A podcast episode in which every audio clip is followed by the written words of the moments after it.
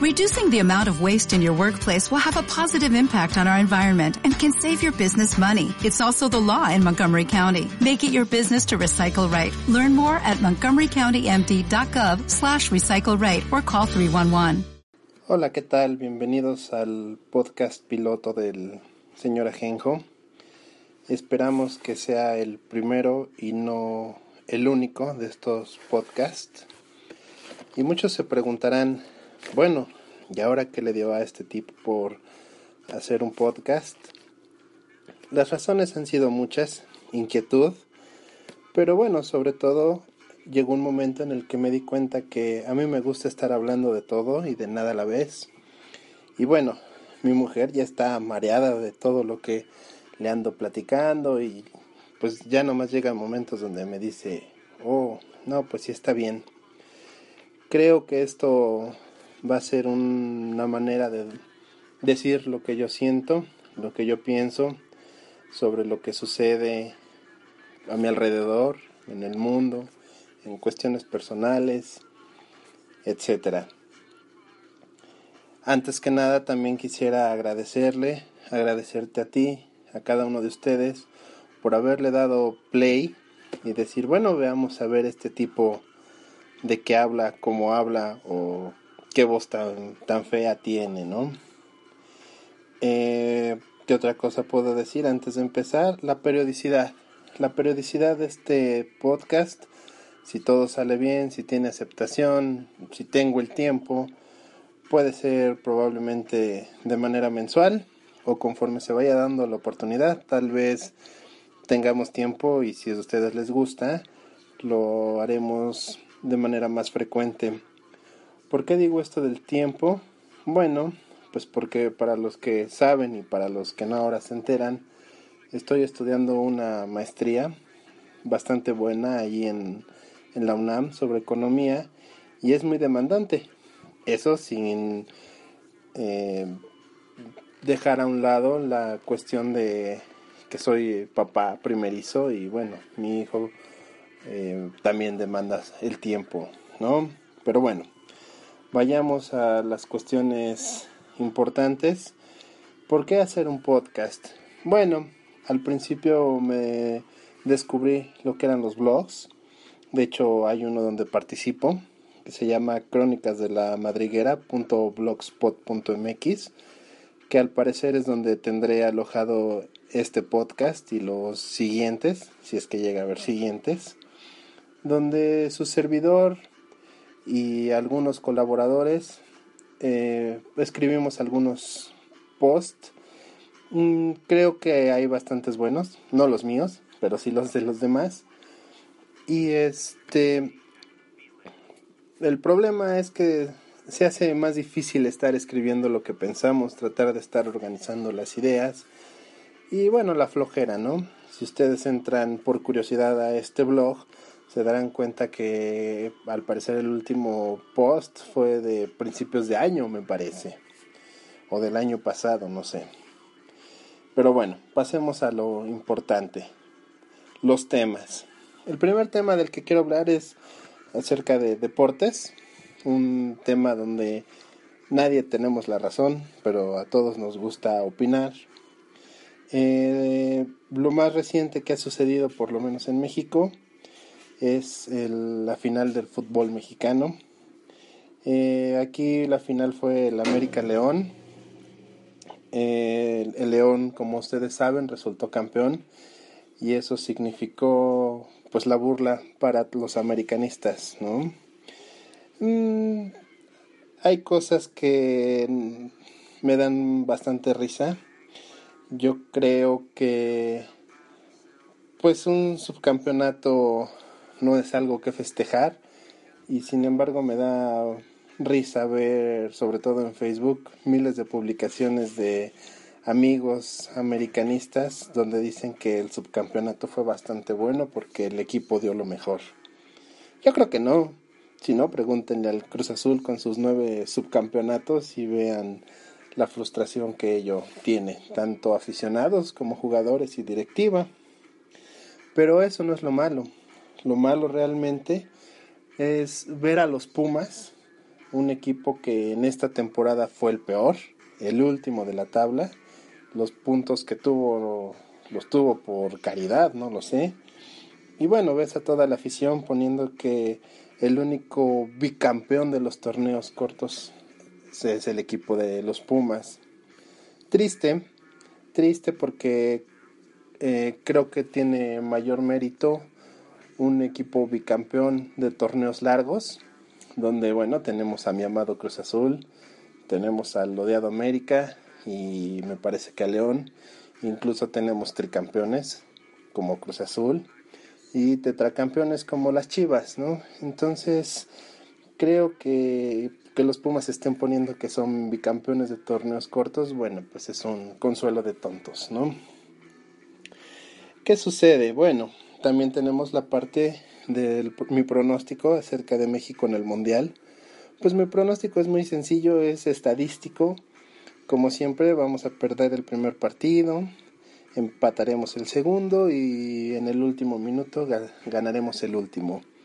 Eso nos va a hacer pasar contra Alemania, contra Argentina, donde pues obviamente el equipo va a perder de manera lamentable y pues todo mundo volveremos a la, a la realidad y habrá muchos que dirán yo nunca confié en México, yo siempre fui brasileño, yo siempre fui argentino y pues bueno, ¿no? Este, mi corazón está con ellos y ellos son los que van a llegar a la final contra España, no lo sé.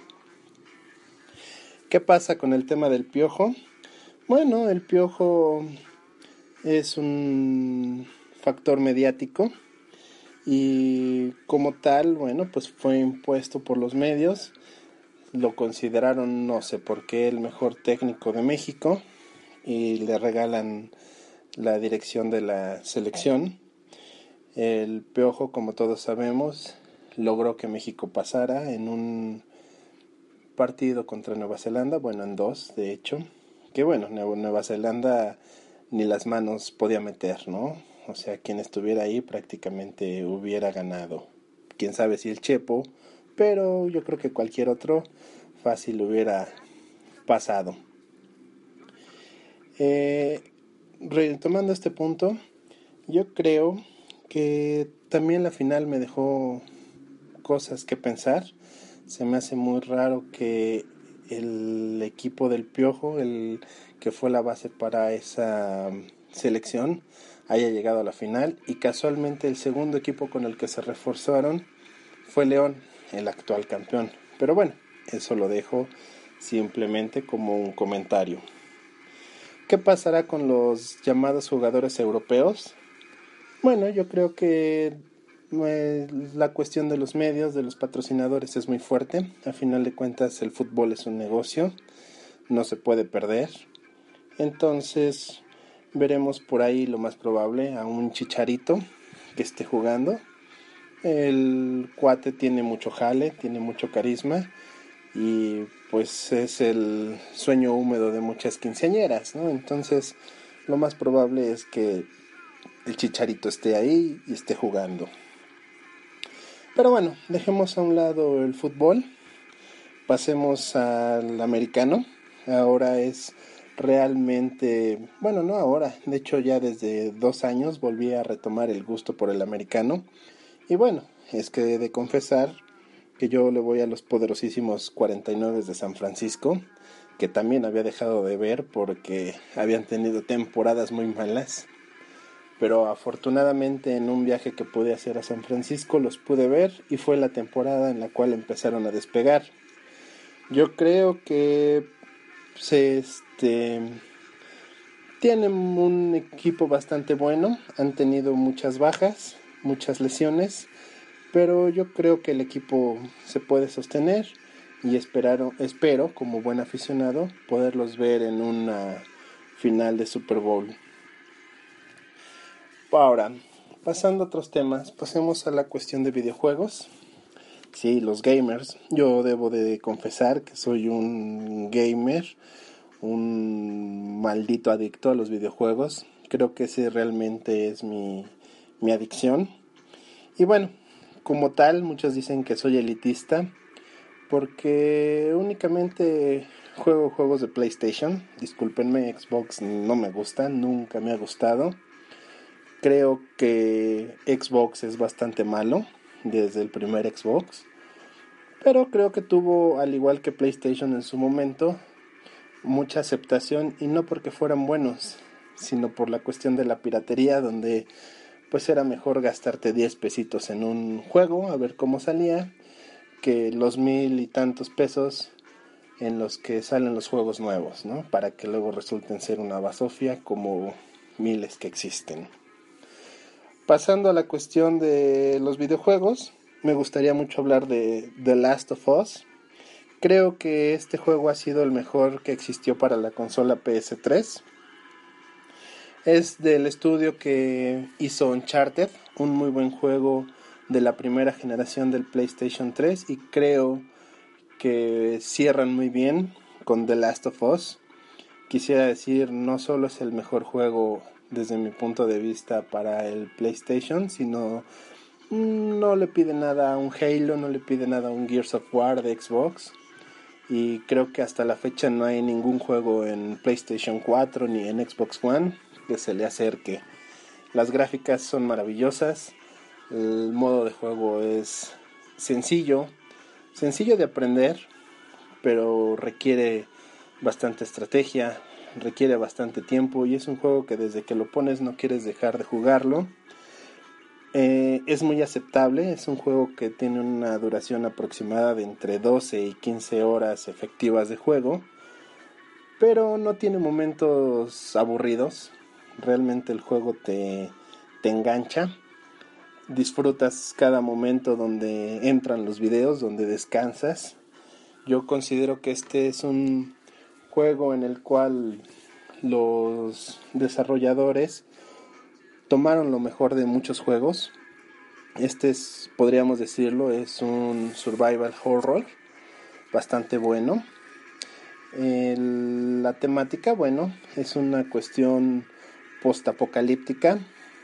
Eh, empieza a haber gente infectada, efectivamente, como ahorita está de moda, los zombies, pero no es cualquier tipo de zombies. De hecho, creo que nunca oímos hablar de un zombie, sino de unos infectados, los cuales pasan por tres etapas. Tenemos primero a los zombies llamados corredores, son personas recién infectadas que se vuelven agresivas, carnívoras y te atacan y a diferencia de los zombies que estamos acostumbrados a ver, estos zombies sí te corretean literalmente, te buscan y buscarán acabar contigo. Posteriormente tenemos los chasqueadores. Creo que estos son los peores enemigos. Son enemigos ciegos, pero con muy buen oído. Entonces deberás de ser muy cuidadoso para pasar. Al principio resultan ser indestructibles, así que tienes que pasar con mucho cuidado.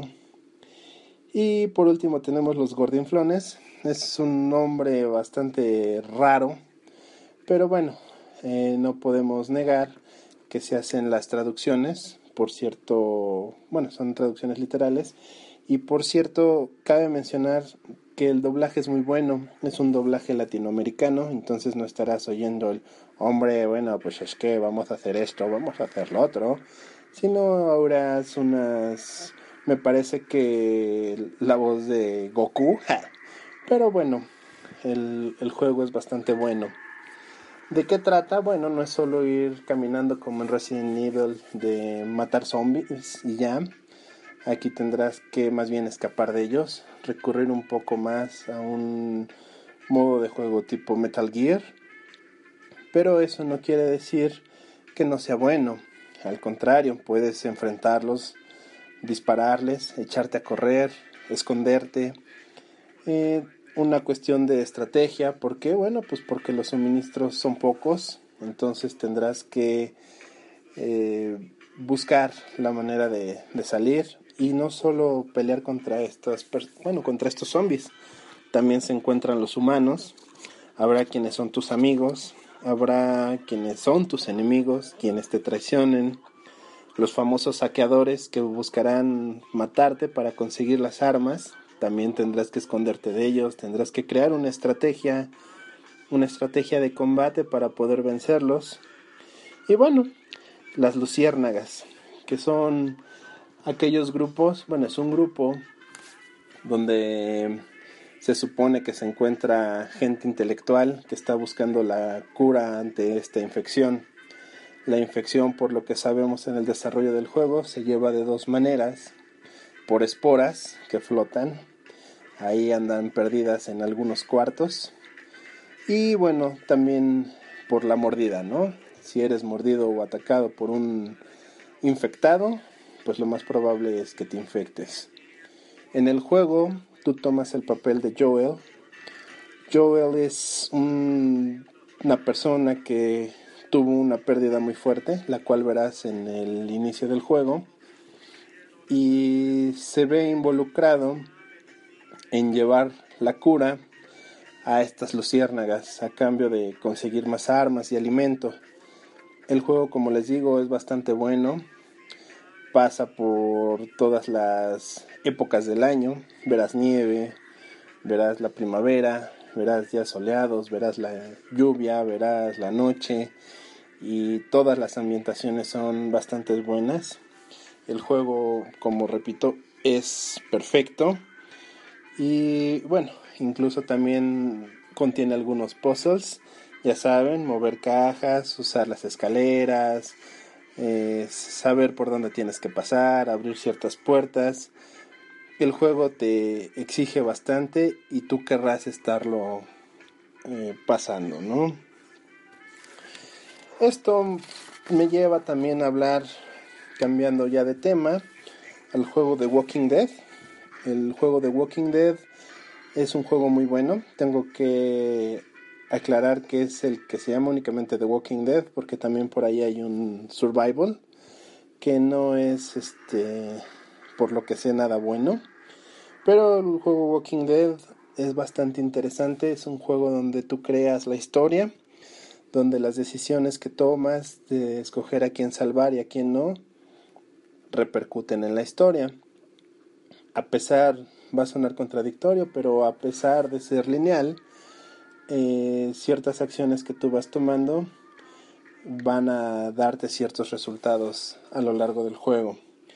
El juego cuenta con cinco capítulos muy buenos, muy entretenidos, donde tú vives una historia alterna a lo que ves en la serie de televisión. Empiezas siendo una persona que llevan en una patrulla, al parecer vas preso por un delito que cometiste y que a lo largo del juego empiezan a explicarte un poco de qué se trata. ¿Qué pasa? Que tú vas hacia afuera de la ciudad y ves los disturbios que ocurren. Obviamente, bueno, de ahí logras escapar y tienes que enfrentarte a una ciudad eh, llena de infectados. En esta se llaman los caminantes. Y este, irás conociendo personas, generando tus estrategias el final es mm, diferente, es un final bastante bueno que nos invita a una segunda parte que como vemos ya está a punto de desarrollar. Bueno, de hecho se supone que ya está desarrollado, más bien está a punto de salir.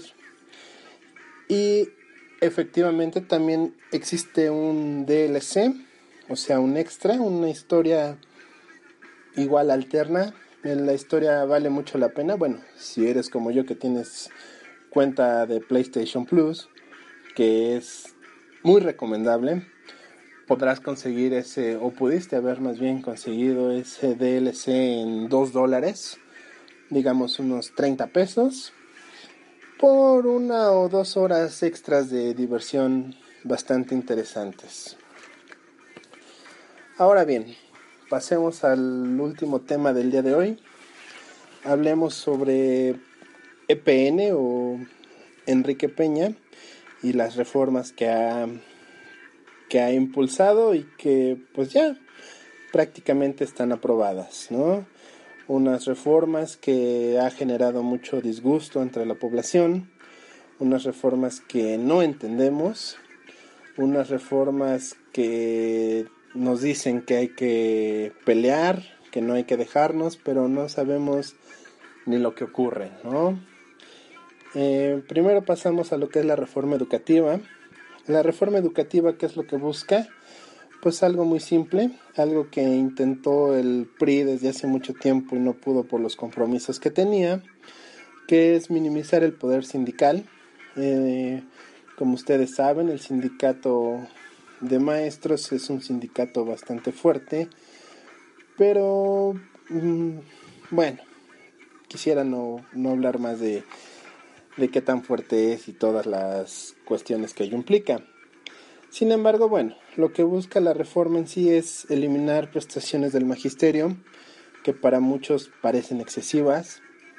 Muchas personas dicen que por qué los maestros tienen que descansar en vacaciones de verano, vacaciones de diciembre, son los únicos eh, empleados que tienen vacaciones tan largas. Bueno, eso sin hablar de los diputados y los senadores que son cosa aparte, ¿no? Pero bueno, los maestros entre los mortales son las personas que más vacaciones tienen o tenían.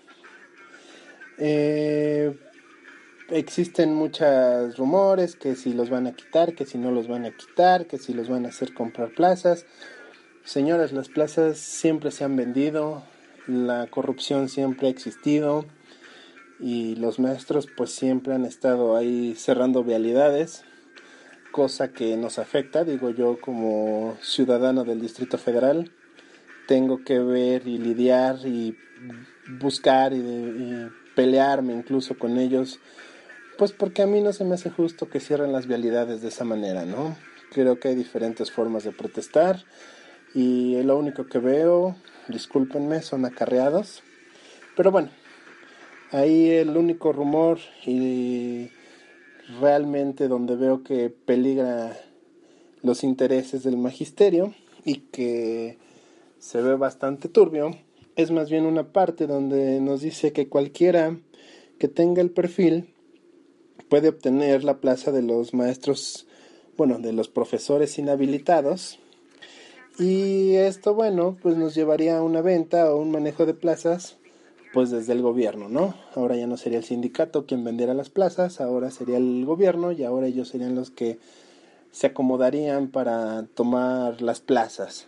¿A qué voy con esto? Bueno, que realmente esas las plazas que más estarían este en juego serían las plazas de nivel secundaria, de nivel preparatoria, donde un abogado puede entrar a dar derecho, civismo, no sé, ¿no? Un politólogo puede entrar a dar civismo y este y bueno pues todos los maestros que actualmente se encuentran pues estarían perdiendo su plaza o tendrían que estar pagando por conservarla la siguiente reforma es la reforma fiscal ¿cuál es el objetivo de la reforma fiscal?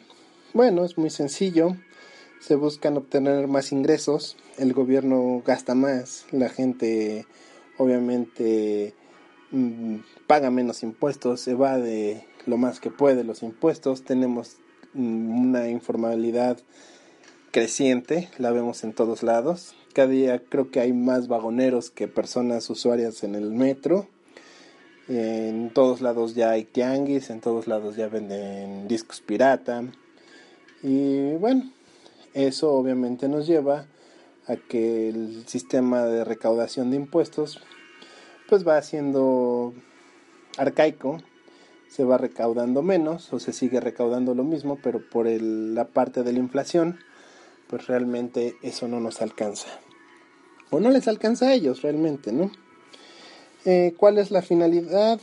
Crear más impuestos para soportar la carga burocrática y a la política en sí, ¿no? El gobierno necesita tener dinero, necesita moverse, necesita crear más impuestos, necesita obtener más dinero. Dentro de esto, bueno, existe un impuesto. Mm, yo no sé por qué ven la cuestión este, mala.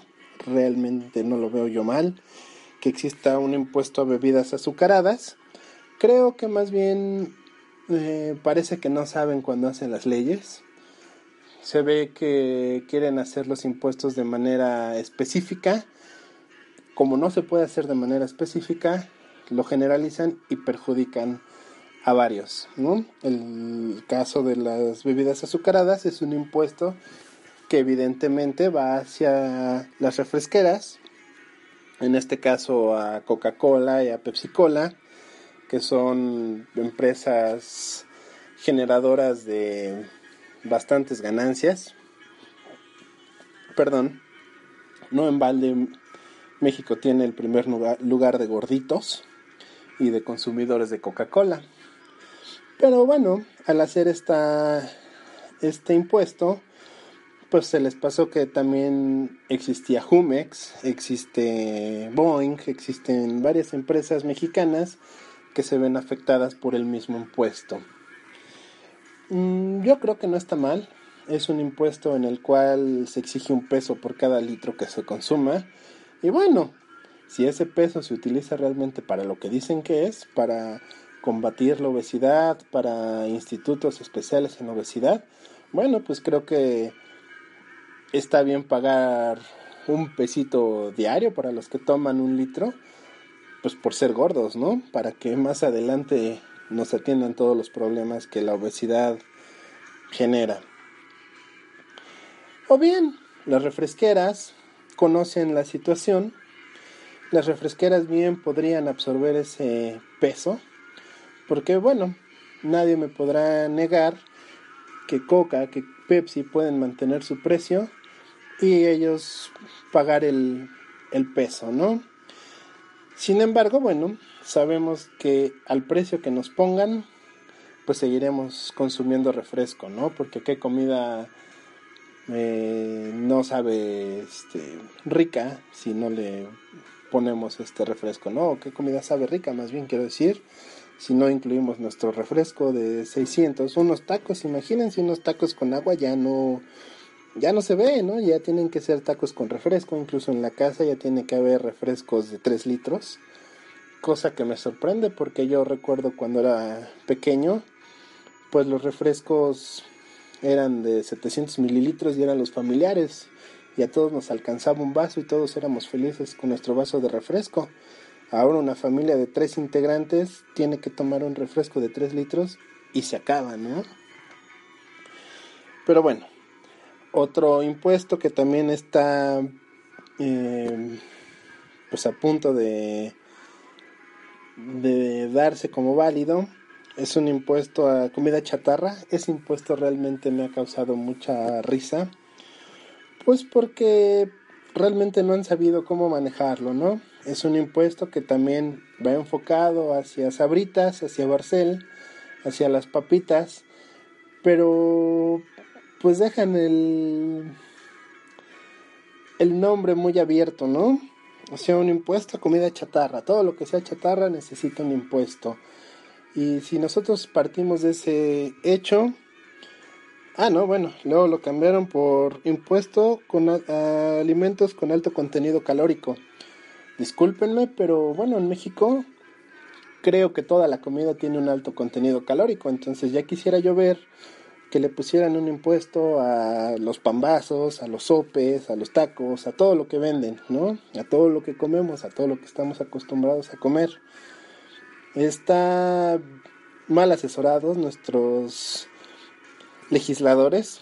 Eso habla de la educación y de la clase de personas que tenemos en el poder, pero bueno, dicen que cada país tiene el gobierno que se merece. En fin.